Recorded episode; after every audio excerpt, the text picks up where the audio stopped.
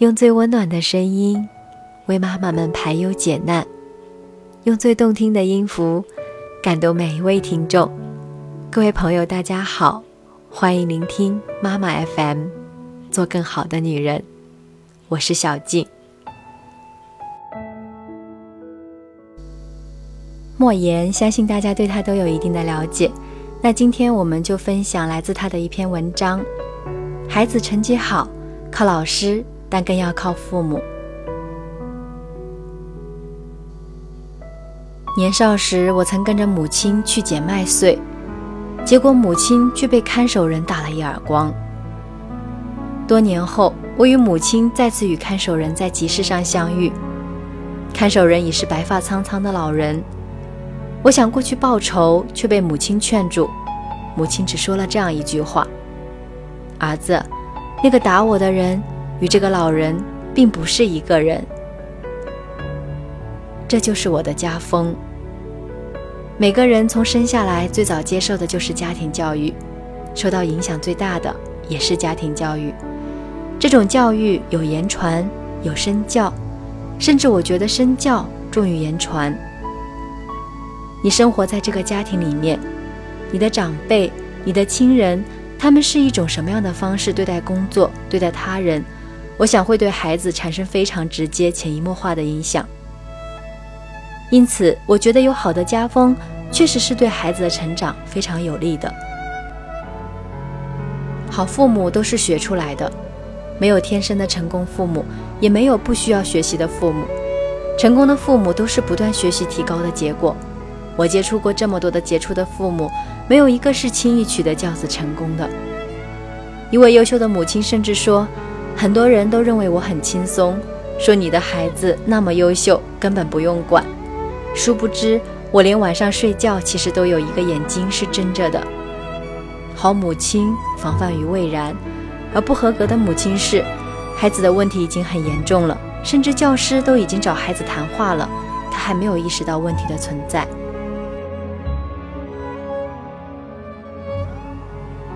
全国首届杰出母亲沈丽萍同志是个画家，她为了学画，不仅上了大学，而且还到中央工艺美术学院进修。不仅买了书籍，而且还参观了数不尽的画展，听了数不尽的学术报告。可是却从来没有意识到，培养孩子也应该花时间。直到孩子因为空难导致身体严重残疾之后，她才开始真正学做母亲。并且由于自己的努力，最终帮助孩子战胜残疾。进入二十一世纪，信息社会对人的素质要求越来越高，任何岗位都要求培训考核，但似乎只有生养教育孩子不需要培训，好像自动就会上岗，而且永远不会下岗。其实这种认识是错误的。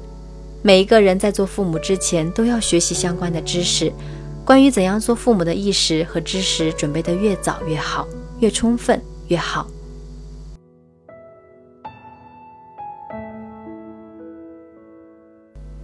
优秀的父母要用心。我接触过数百位优秀的父母，他们的一个共同点就是在教育孩子上费尽心思。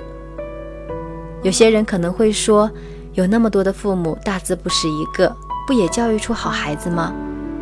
其实，文盲并非不会教育，这些父母同样是教育孩子的高手。焦点访谈节目曾介绍过世界中学生奥数金牌获得者安金鹏的事迹。他家里极穷，考取了重点中学却没有钱上，父亲说让孩子去打工。人家上了大学还没有工作呢，更何况你能不能考上大学还不知道。但母亲坚决不同意。将家里唯一的一头驴卖了，孩子在中学里是唯一一位连素菜都吃不起的人，是唯一一位连肥皂都用不起的人。照这样来说，孩子全靠自己了吧？当面一问才知道，虽然这位母亲连小学都没有毕业，但她却让自己的孩子在小学之前就把四则运算做得滚瓜烂熟。仅此一点，又有几个大学毕业的父母能够做到呢？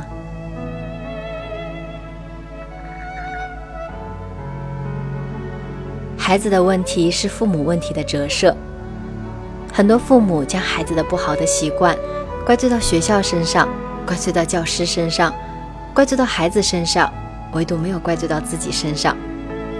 其实，孩子身上的多数习惯，无论是好习惯还是不好的习惯，都是我们父母在有意无意培养出来的。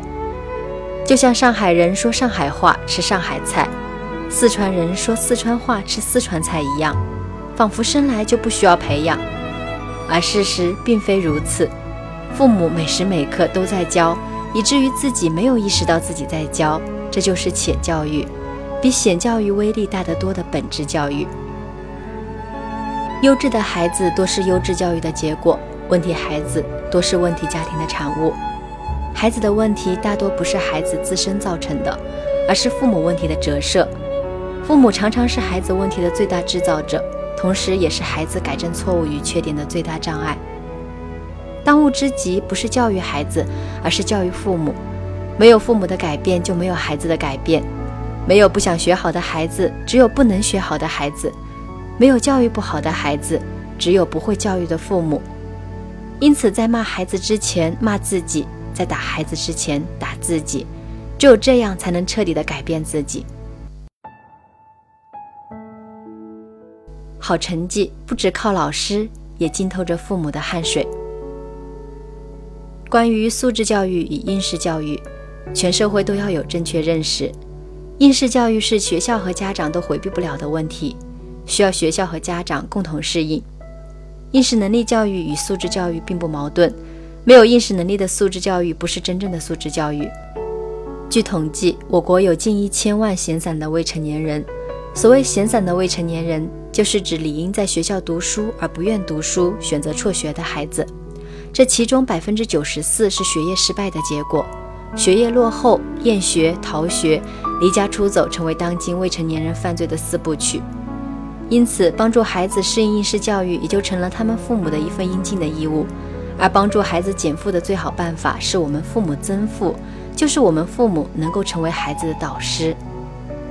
好成绩当然是老师带出来的，但是应试教育竞争如此激烈的今天，这些好成绩正越来越多的浸透着父母的汗水。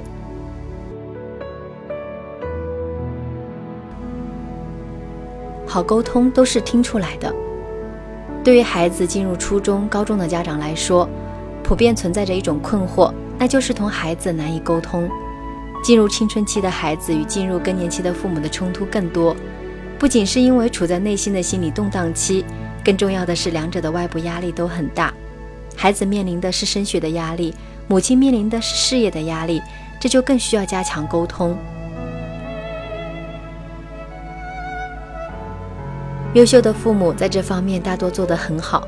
他们良好的沟通来源于自觉地遵循了以下这三条原则：第一个步骤是倾听，就是让孩子把话说出来，并且听懂孩子话里的真实意思；第二个步骤是理解，就是站在孩子的角度想想是不是有道理，结果往往是有道理的；第三个步骤是建议，就是有道理孩子并不一定能采取正确的行动。因此，父母这里应该给予建议。在这三个步骤中，倾听是父母们做的最差的。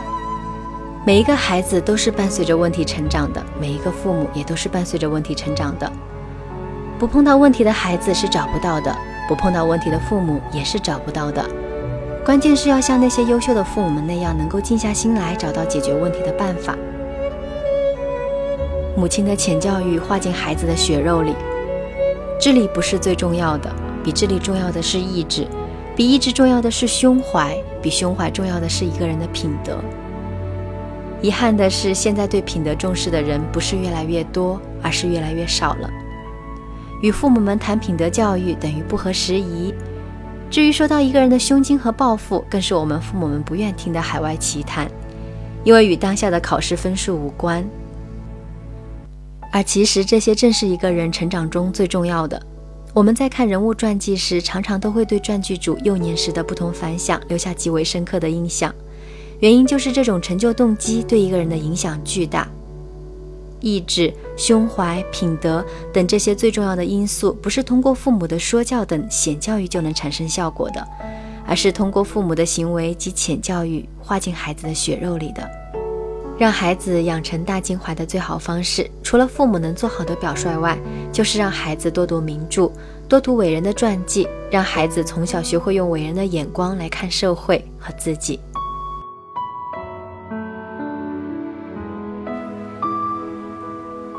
谢谢您的收听与陪伴。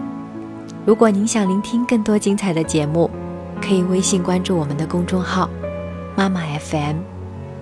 我是小静。我们下期节目再见。